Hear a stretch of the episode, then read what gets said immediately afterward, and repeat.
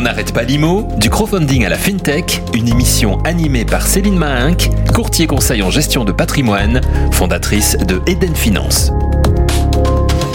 Bonjour, bonjour à toutes et à tous. Merci de votre écoute pour cette nouvelle édition dont n'arrête pas l'IMO du crowdfunding à la FinTech.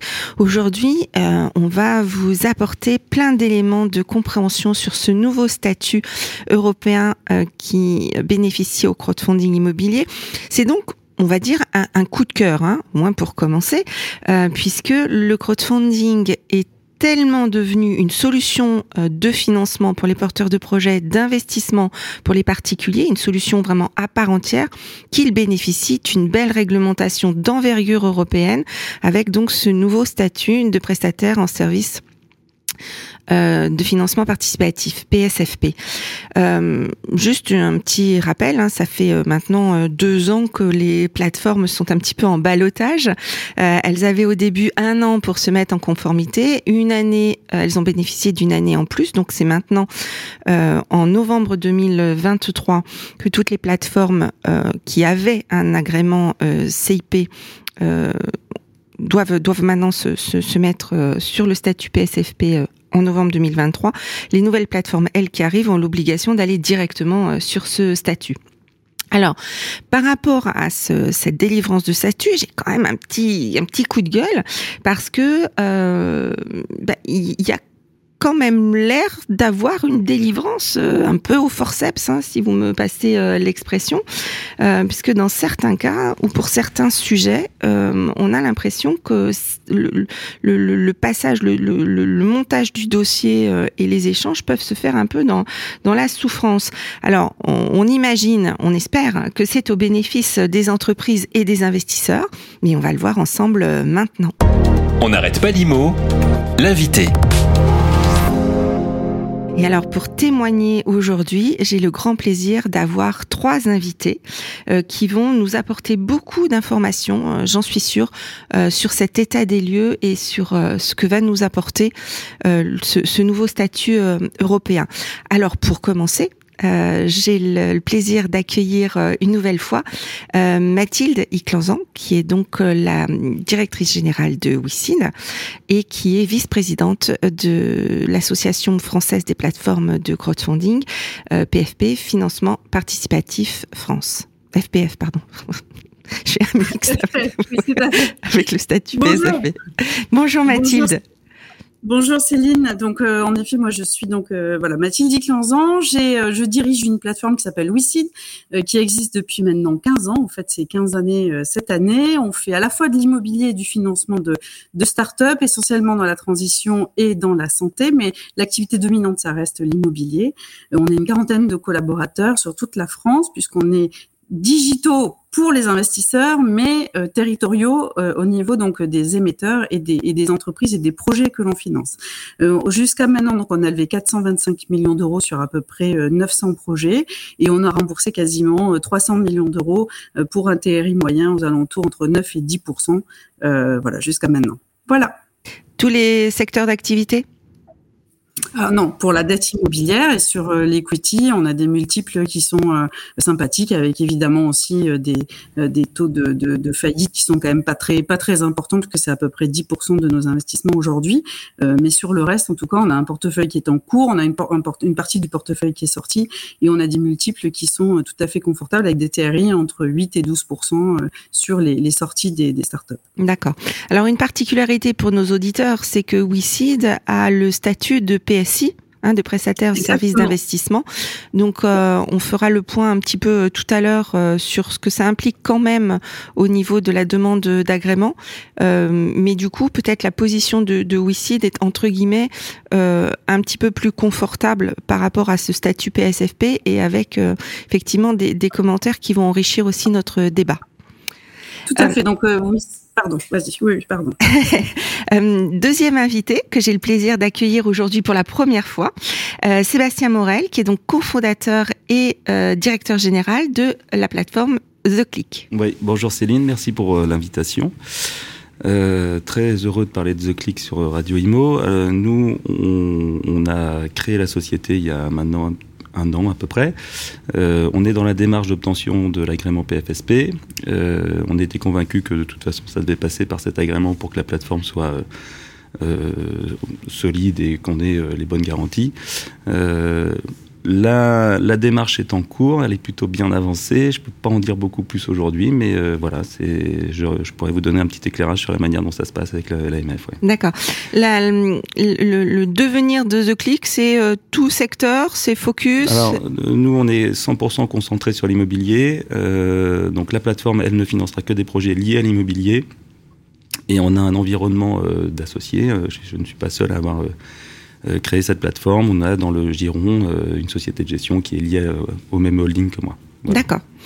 donc vous l'avez déjà compris avec nos deux témoins, de l'expérience, de la nouveauté, et donc chacun avec un éclairage différent.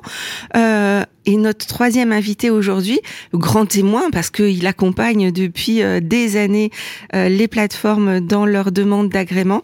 Donc, maître, pardon, Hugues Bouche-Temple, euh, associé donc au cabinet Kramer Living, avocat au, barreau de Paris. Bonjour, bonjour Céline. Bonjour. Alors oui, je suis heureux d'être à nouveau ici. alors nous, on intervient pour accompagner nos amis plateformes depuis maintenant une deux années environ pour obtenir ce fameux agrément. On va en parler. Voilà, on est, une, on est environ 80 au cabinet avec environ 25-30 personnes qui sont concentrées sur ces questions qu'on appelle régulatory, parce qu'on travaille pour toutes les entités, toutes les entités régulées quand même principalement en ce moment pour les plateformes. D'accord. Donc deux ans pour ce nouveau statut euh, européen, mais euh, bien des années avant et, et de nombreuses fois pour euh, les autres statuts et agréments. Que oui, on va en parler. On pensait être en terrain conquis, connu. Et en réalité, ouais, les choses sont un peu plus difficiles. Parce que justement, alors ce que ce qu'on va essayer de, de faire ensemble, c'est de mettre en exergue euh, des points euh, qui ont euh, qui, qui, ont été euh, demandés de façon plus précise ou qui ou qui ont euh, bénéficié ou pas, enfin dans le sens où qui, qui ont subi ou bénéficié de grands changements.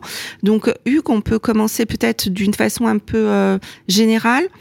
Qu'est-ce que qu'est-ce que vous diriez vous sur sur le constat des différents accompagnements que vous faites auprès des plateformes? D'ailleurs, euh, c'est des renouvellements entre guillemets de statut, c'est-à-dire c'est des anciens statuts euh, français qui veulent le statut européen. C'est de toutes nouvelles plateformes qui veulent obtenir le statut européen. Vous avez vraiment de, de tout? On a de tout et c'est là où on peut être surpris, c'est qu'on pensait que les, ceux qui étaient déjà dans le marché auraient eu une prime aux existants et en réalité pas véritablement. C'est-à-dire que c'est le, le, point principal, c'est que c'est long. D'accord. C'est très long. Donc euh, l'AMF avait bien bien fait de mettre en garde en disant euh, dépêchez-vous et donc c'est toujours le cas dépêchez-vous si vous voulez votre agrément en novembre. Ah, je dirais même que là il, il est peut-être un peu trop tard mais il faut, il faut y aller. C'est le bon moment, je pense. Mais oui, on est tous arrivés un peu la fleur au fusil, y compris les avocats, pensant que bah, ça fait 5-6 ans que vous exercez ces activités, vous êtes structuré, organisé, et donc vous connaissez l'AMF, vous leur parlez tous les mois de vos, de, vos deals, de vos opérations, votre organisation. donc on pensait que les choses se passeraient euh, plus simplement, et en réalité c'est très long. Et nous avait prévenu, nous avait dit attention, c'est un agrément, c'est pas une immatriculation, et donc on aura un vrai degré d'exigence vous allez franchir une étape. Et on l'a vu. Hein. Alors euh, c'est long parce que euh, il y a une liste de questions qui fait euh, trois 4 quatre pages à chaque fois. Il faut arriver avec un corpus procédural très abouti. Il ne s'agit pas d'avoir les grandes politiques générales sur la déontologie, la conformité. Il faut aller dans le détail. Il faut donner le plan de contrôle. Il faut expliquer pourquoi on l'a bâti comme ça, la cartographie des risques, enfin tout plein de choses qui sont compliquées à bâtir, qui demandent du temps et qu'on ne donne pas nécessairement dans le cadre d'un agrément. Si je compare avec des sociétés de gestion. On travaille beaucoup pour les sociétés de gestion. L'AMF n'a pas forcément ces exigences. Elle nous donne l'agrément sans avoir vu tous les, toutes les procédures de, de, de la future société de gestion. Là, c'est le cas. Alors, on peut voir les choses de deux manières. On peut se dire c'est bien, et moi je pense que c'est bien, si vous voulez, parce que je le vois avec ma casquette contentieux, parce qu'on fait du contentieux disciplinaire, on fait le service après-vente, et il n'y a rien de pire que de laisser une jeune société agréée avec des procédures un peu brinque-ballantes, pardonnez-moi l'expression, parce que le dossier, alors on a eu vite vite eu l'agrément en cinq mois, c'est super, et puis quatre ans après, on se prend une sanction parce que euh, bah on nous avait pas dit à l'époque que c'était insuffisant, etc. Donc là, je pense que l'AMF fait un vrai travail de pédagogie, d'assistance, d'accompagnement, et je pense que c'est bien. Hein. C'est douloureux, mais, mais c'est bien. Et, et, là-dessus, on peut quand même noter le, le, le travail qu'elle fait. Après, je pense qu'il y a une autre façon de voir les choses, qui est un peu plus économique, c'est aussi de faire une barrière à l'entrée. C'est-à-dire de dire aux gens qui arrivent vraiment les deux fleurs dans le fusil, pas seulement une, de lui dire écoutez, non, vous repasserez dans six mois quand vous aurez lu le règlement et que vous, aurez, vous serez bien étoffé en termes de conformité et que vous aurez compris les enjeux. Hein. D'accord, donc peut-être moins de développement de plateformes que ce qu'on a pu avoir euh, au tout début euh, euh, de, l'agrément en 2014. Euh, une sélection accrue des plateformes, un niveau de détail demandé véritablement du dans du pratico-pratique en fait. C'est pas simplement de de de, de l'intellectualiser, c'est de vraiment le l'appliquer, le montrer comment on va l'appliquer dans la vraie vie tous les jours. C'est ça? Ah oui, oui, ils vont très très loin dans le, dans le. Je pense un, un exemple qui est, qui est le plus frappant, c'est les fameux conflits d'intérêts. Ce fameux article qui, qui considère, qui aboutit à considérer que la plateforme est, euh, euh, un devoir de neutralité, d'objectivité absolue. D'ailleurs, qu'on trouve pas dans les autres services ou en tout cas statuts on n'impose pas ça à une société de gestion ou euh, une entreprise d'investissement. Là, c'est très fort, c'est ce qui est frappant, c'est ce principe de neutralité. Et donc, dans la cartographie des risques de conflit d'intérêt, très concrètement, elle vous fait pas un markup, elle vous met des commentaires pour chaque ligne de la carte en disant ça c'est insuffisant, ça il faudrait prévenir les porteurs, ou ça l'information des porteurs est pas suffisante, ou là il faudrait mettre tel et tel ratio ou seuil de significativité, etc. Elle va très très loin dans le détail. D'accord. Elle fait notre métier finalement, je m'en rends compte. et plus ça va aller, plus, plus, plus donc les, les dossiers euh, présentés euh, vont être euh, oui, oui, je, les, les, dossiers qui passent euh, en ce moment au collège sont des dossiers euh, solides, mais, mais je, je, il fallait forme, comme il fallait que les candidats réalisent, à mon avis, qu'ils allaient être euh, agréés. Et je pense que beaucoup l'avaient pas bien compris en réalité. Penser comme ça, continuer dans ces activités. C'était une formalité, alors que c'est qu'il y a vraiment un gap, qui, qui a une marche importante euh, pour avoir ce, ce, statut européen. Donc un niveau d'exigence accrue. Euh, donc sur l'idée générale, c'est au bénéfice du marché, que ce soit soit pour les porteurs de projets qui vont demander les financements, que ce soit pour les investisseurs qui vont confier leur argent, euh, pour que ce soit aussi pour les plateformes dans la pérennité de, leur métier.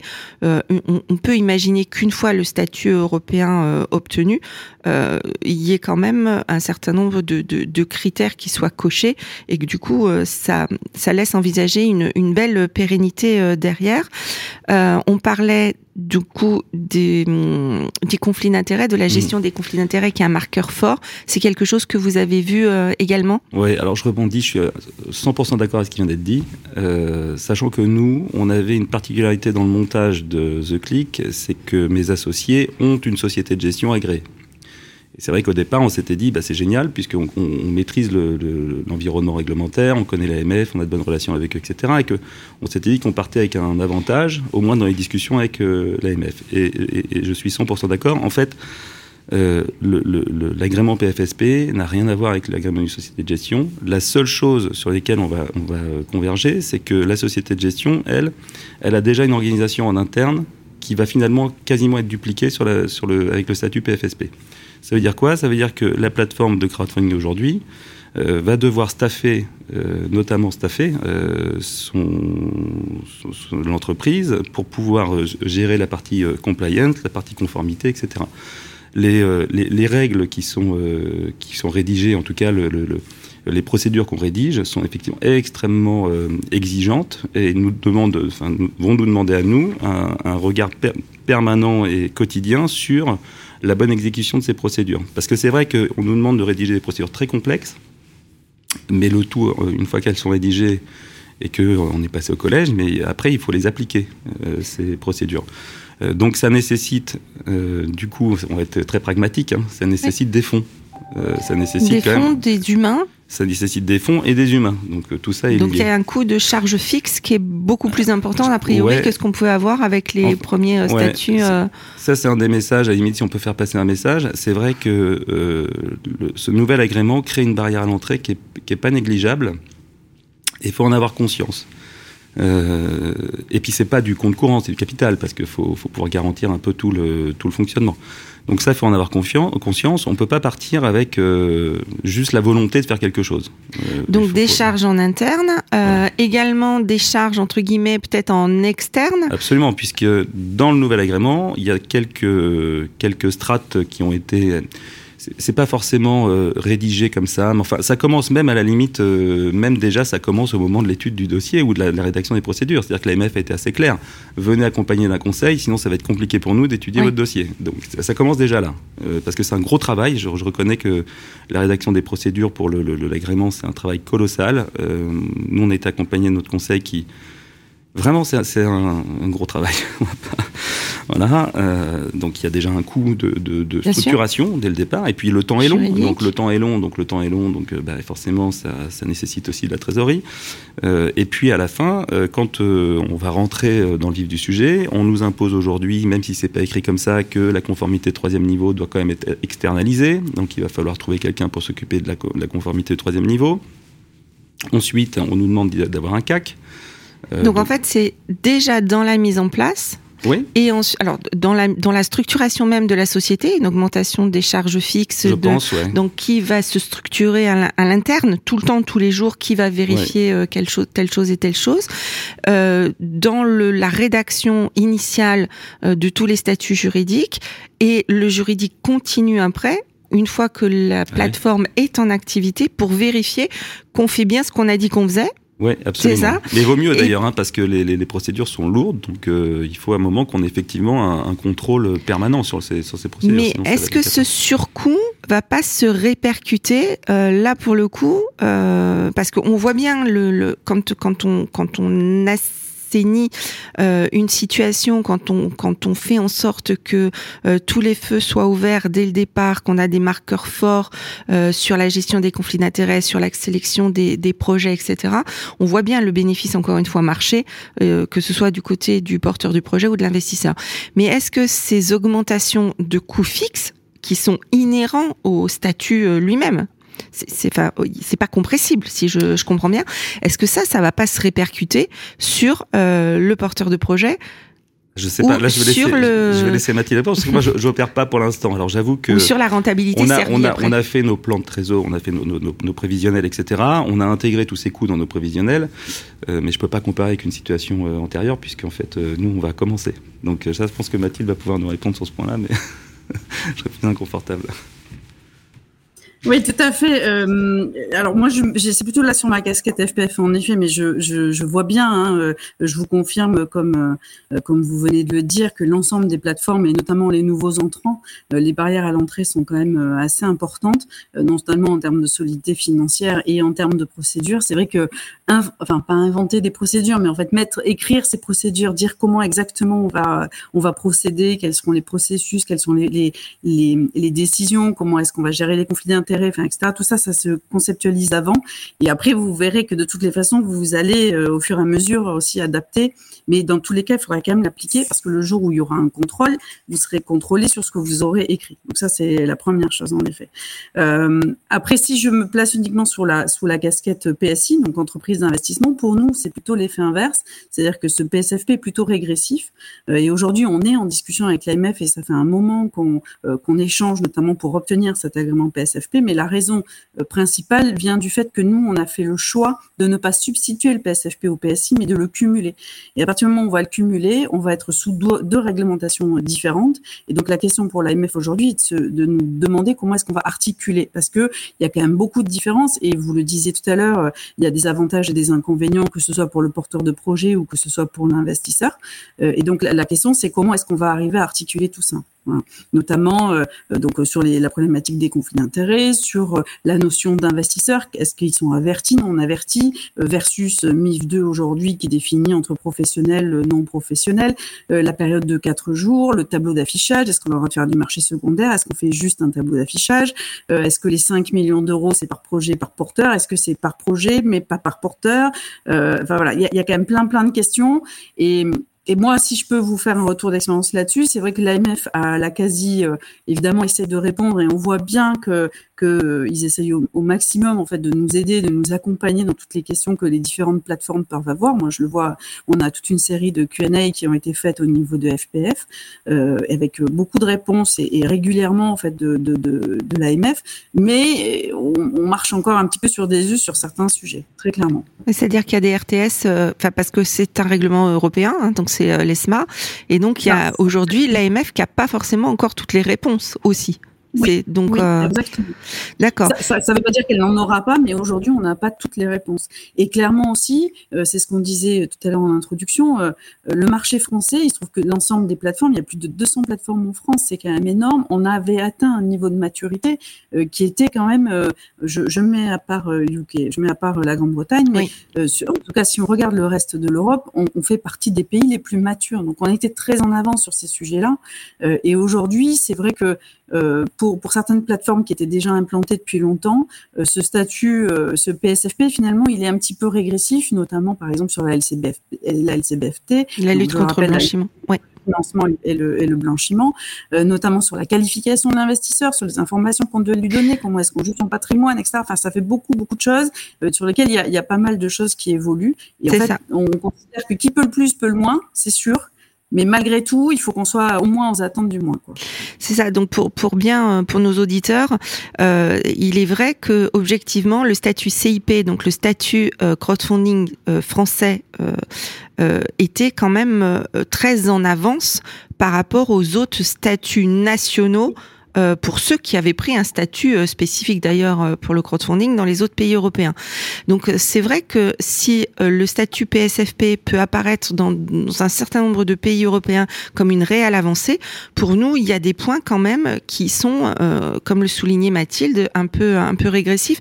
Si on essaie de faire une, une balance là, qu'est-ce qu'on qu'est-ce qu'on pourrait dire? Donc alors, enfin, au niveau de, l'exploitation de la plateforme, on va dire ce qui, ce qui peut être peut-être choquant, c'est de ne plus être assujetti à la lutte contre le blanchiment et le financement du terrorisme. Oui, mais ça durera pas longtemps. Je, moi, pas à y croire. En tout cas, c'est très personnel comme avis, mais, mais dans tous les cas, il va, ça fait partie des choses qui sont euh, euh, non discutables. Hein. Il faut qu'on puisse euh, aujourd'hui, dans un marché mondialisé avec des capitaux qui, varient d'un pays à l'autre, d'un continent à l'autre, la lutte contre le blanchiment et le financement du terrorisme est, quand même essentielle. Donc, je, pense que beaucoup de plateformes aujourd'hui, même celles naissantes et celles qui vont opérer, et tu me confirmeras peut-être, mais, je, pense que vous êtes déjà équipé et que de toutes les façons, derrière, il y a un PSP, donc un prestataire de services de paiement, qui lui aussi l'est. Donc, dans tous les cas, il n'y aura pas de. À mon avis, on sera tous prêts quand même. Oui, parce que c'est courir un risque vraiment pour le marché au global euh, qui, qui, qui, me paraît injustifié. Euh, le devoir de conseil était assorti au statut euh, de CIP. Aujourd'hui, donc, le PSFP perd son devoir de conseil au prime abord et on est plus dans un schéma de réception-transmission d'ordre. Concrètement, pour l'investisseur, ça a quelles conséquences? Bah, on perd la grande tradition française du conseil qu'on qu trouve en assurance, qu'on trouvait à travers la notion de CIF, qui est très forte. Et euh, la plateforme, pardonnez-moi, est un supermarché euh, où on va se servir et choisir euh, tel produit en s'assurant que quand même le produit qu'on va choisir est bien cohérent avec notre situation personnelle et nos besoins, à nous, clients. Et là, la plateforme a un rôle classique, traditionnel de mise en garde en disant attention Céline, ça, vous voulez choisir ça, mais c'est peut-être pas pour vous au regard de vos besoins, de vos stratégies, etc. Hein, donc, on, c est, c est, je suis tout à fait d'accord, c'est régressif. C'est-à-dire pour un avocat, c'était contre-intuitif notamment de faire un questionnaire de connaissances clients moins complet, moins granulaire que ce qu'on faisait à l'époque où il y avait du conseil. C'était surprenant. C'est hein. ça, et c'est euh, également tout, totalement contre-intuitif quand on regarde euh, les réglementations euh, métiers qui sont quand même très très proches euh, du, du, crowdfunding en termes de solutions d'investissement, parce que quand on regarde ce qui s'applique à la finance et donc la réglementation MIF 2, ce qui s'applique à la, la, la banque, à l'assurance, DDA, on voit que toutes ces réglementations de façon transversale euh, imposent euh, au niveau de, l'investisseur effectivement un certain nombre de contraintes, de conseils, de mise en garde, du conseil adapté. Euh, c'est très lourd en, en, conséquence, donc on peut être surpris euh, de ça. Euh, alors, cette fameuse gestion des conflits d'intérêts, c'est positif, c'est négatif? Concrètement pour l'investisseur. Euh, Est-ce que c'est positif de ne plus avoir la plateforme qui investit à ses côtés ou pas? Alors moi, je comprends la logique hein, du régulateur euh, sur ces sujets-là. Moi, je, ils sont euh, intraitables et, et c'est tout à fait euh, évidemment. De toute façon, il faudra qu'on qu qu le respecte. On n'aura pas le choix. Pour autant, aujourd'hui, nous, par exemple, sur les sur les startups, on avait euh, d'une part, on protégeait le, le dirigeant, c'est-à-dire en ne lui faisant pas rentrer dans sa table de capi euh, 600, 700 ou 1000 investisseurs, et donc on les regroupait dans un SPV. Et en fait, nous, en tant que plateforme, on prenait une, une société dédiée. SPV, une société dédiée, un véhicule, une holding d'investissement, on prenait une action. En fait, on accompagnait toute la durée de vie jusqu'à la sortie. On négociait, y compris la sortie pour l'investisseur. On avait un rôle de, de représentant de la masse. Et, et, et, ce rôle-là faisait qu'on avait un alignement d'intérêts aussi. Aujourd'hui, euh, de par ce, ce, cette lutte, enfin, cette règle. Gestion des conflits d'intérêts c'est quelque chose qu'on ne pourra plus faire. Euh, et c'est vrai que ça peut paraître un peu surprenant euh, parce que pour moi, y a, du coup, il y aura plus forcément d'alignement. Comme, comme, comme vous l'avez très bien dit, euh, finalement, on sera un peu un inter, on, sera un intermédiaire, on fera du RTO, on, on, sélectionnera une entreprise, on la mettra sur la plateforme, mais on l'accompagnera. On aura, en tout cas, on ne sera pas amené à l'accompagner jusqu'à la fin. Et ça, c'est quand même dommage aujourd'hui. Alors que peut-être c'était euh, plus pour dire que euh, aujourd'hui il existe des plateformes qui financent leurs propres projets. Et là, il y a du véritable conflit d'intérêts. Il aurait peut-être fallu euh, affiner en cette, ce sujet-là. C'est ça que vous voulez dire? On aurait pu mettre des garde-fous sur ces sujets-là. Nous, on, Après, c'est 20%. Hein. Je pense qu'on aurait tous aimé mettre des participations dans nos propres opérations. Je pense que la plateforme elle-même aurait pu dans cette logique d'alignement d'intérêts, se dire, ben, euh, moi aussi j'investis une part de ma, de ma trésorerie, euh, j'accompagne mes investisseurs, je crois. alors après, je comprends l'AMF parce que si on le fait, effectivement, ça peut être incitatif. Donc ça veut dire que si on le fait et qu'on investit une part marginale de l'opération, malgré tout, ça reste un effort assez faible de la part de la plateforme et qui potentiellement peut inciter les gens à venir investir parce qu'on l'a fait. Je comprends aussi leur position. Bon voilà, on aurait aimé le faire, on le, on, le fera pas, et puis voilà. C'est en ce qui nous concerne, c'est vrai que j'ai pas la même problématique non plus que, que WeSeed, puisque nous on est 100% euh, orienté immobilier, donc on n'a pas cette problématique de euh, comme les startups où on accompagne le développement, etc., euh, etc. C'est pas le même, c'est pas la même logique de création de valeur. On connaît à peu près nous la création de valeur qui sera créée, donc c'est pas la même logique. en tout cas, c'est pas la même logique de rémunération à terme. Voilà. Mm. Donc du coup, on n'a pas de nécessité à le faire mais on aurait bien aimé, ouais. Mais bon, c'est comme ça, on le fera pas.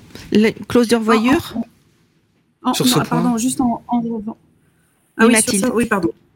Non, et en revanche, il y, a un autre point sur lequel, euh, pour l'immobilier vraiment spécifiquement, euh, ce PSFP est un frein, c'est cette notion de 5 millions d'euros. Euh, aujourd'hui, ça, ça, ça, paraît des montants importants, mais il faut savoir que dans l'immobilier, si vous voulez aller sur des actifs entre guillemets moins risqués, les 5 millions d'euros sont limitatifs. Et en fait, quand vous êtes sur des très gros immeubles, je vais, je vais citer Paris par exemple, sur lequel vous pouvez accompagner des marchands de biens, cette limitation de 5 millions d'euros, qui aujourd'hui était jusqu'à 8 en France, donc on pouvait aller jusqu'à 8, euh, il nous semblait que les 8 millions étaient, très, étaient, étaient pas trop mal en termes de financement global des opérations.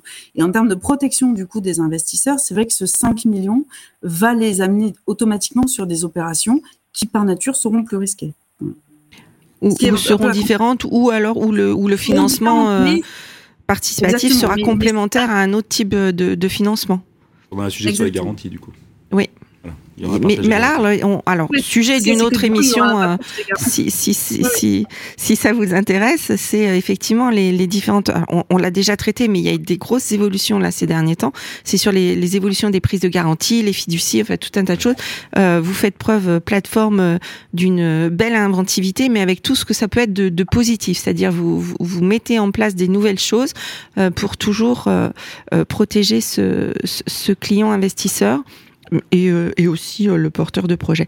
Donc si on résume ce nouveau statut PSFP, il y a des gros points positifs. Enfin, de base, c'est vraiment exigence et contrainte, si on pouvait résumer, euh, avec un point positif pour le marché globalement, euh, pour la pérennité des plateformes, parce qu'on imagine qu'une fois qu'elle sera là, euh, avec tout ce qu'on lui a demandé, c'est que quand même c'est bien structuré une sécurisation au niveau des porteurs de projets également et des investisseurs donc ça, c'est plutôt euh, vraiment des éléments extrêmement positifs euh, pour le marché.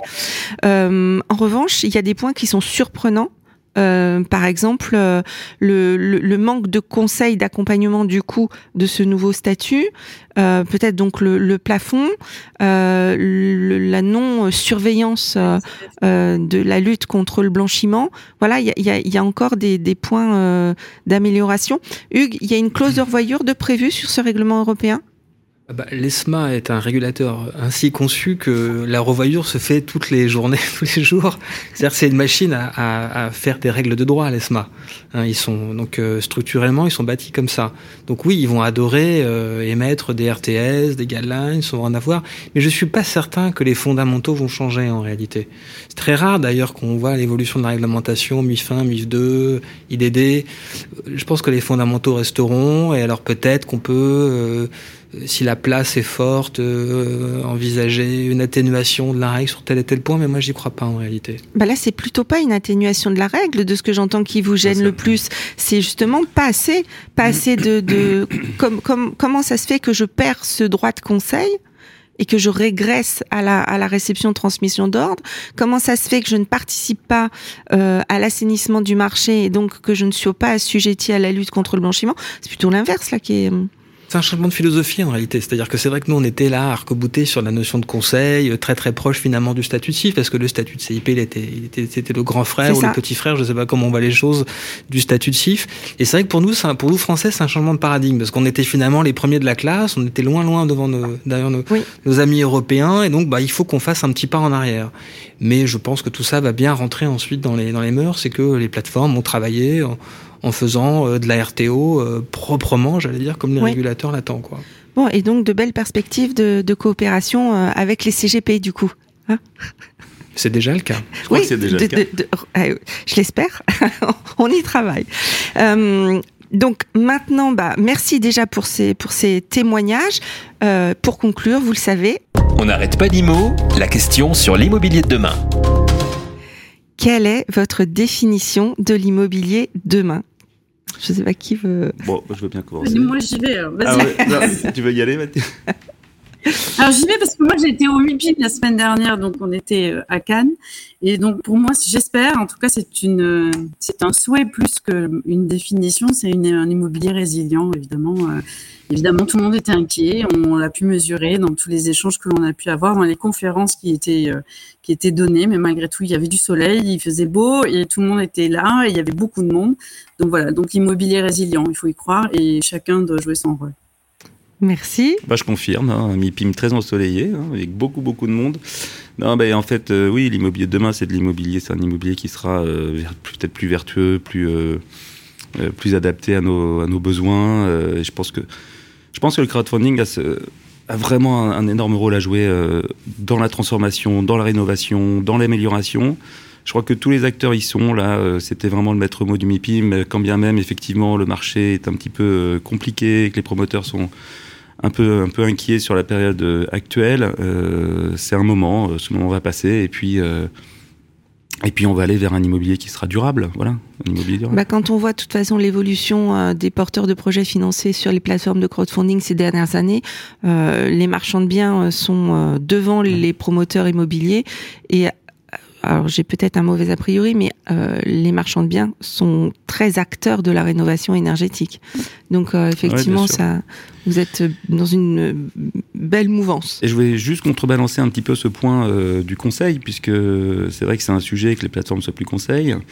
Euh, mais d'un autre côté, si on n'est plus conseil, on est 100% focus aussi sur l'analyse des dossiers. Et peut-être que euh, le fait de plus être conseil, donc de plus pouvoir euh, orienter les, porteurs vers tel ou tel dossier, nous oblige, nous, à être beaucoup plus sélectifs aussi sur les dossiers dès le départ, et de passer beaucoup plus de temps quelque part à l'analyse du dossier, et de faire en sorte que de toute façon, le porteur se dise, bon, ben, à partir du moment où la grille d'analyse est passée, que toutes les diligences sont faites, on n'a plus trop besoin de, de conseiller et qu'on aille sur de l'immobilier. Voilà. Enfin, en ce qui nous concerne, ce sera de l'immobilier, donc euh, voilà, avec des guidelines. Je, je, vais mettre une petite réserve avec ma casquette CGP quand même.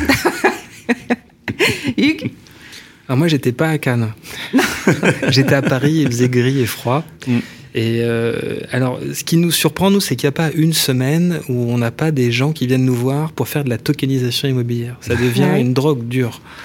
Euh, alors, on fait des, des, on invente, on fait beaucoup de mémos de structure en ce moment. On invente des choses et euh, notamment avec le, le, statut de, de PSFP. On est en train de mélanger un petit peu euh, tout ça. Euh, et, et, voilà. Donc, il y a sûrement euh, prochainement des, des, schémas qui vont se bâtir sur soit statut de, PSI ou de PSFP, mais avec un axe fort de tokenisation de immobilière. Tokenisation immobilière. Bon, parce que on va passer du mythe à la réalité peut-être euh, dans les dans les prochaines années? Ce sera plus rapide que le statut de PSFP, vous allez voir. Oh, c'est pas sûr, parce que les premiers quand même euh, à faire le buzz, c'était en 2017, je crois. Donc euh, c'est euh, ça commence à faire. Vrai.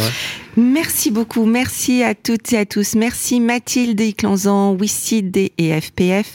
Merci Sébastien Morel, The Click. Merci, Maître Bouche-Temple du cabinet Kramer-Levin. Merci à nos témoins pour ce, ce grand partage d'informations. merci à tous et à tous de votre écoute. À très bientôt. On n'arrête pas l'IMO, une émission présentée par Céline Mahinck.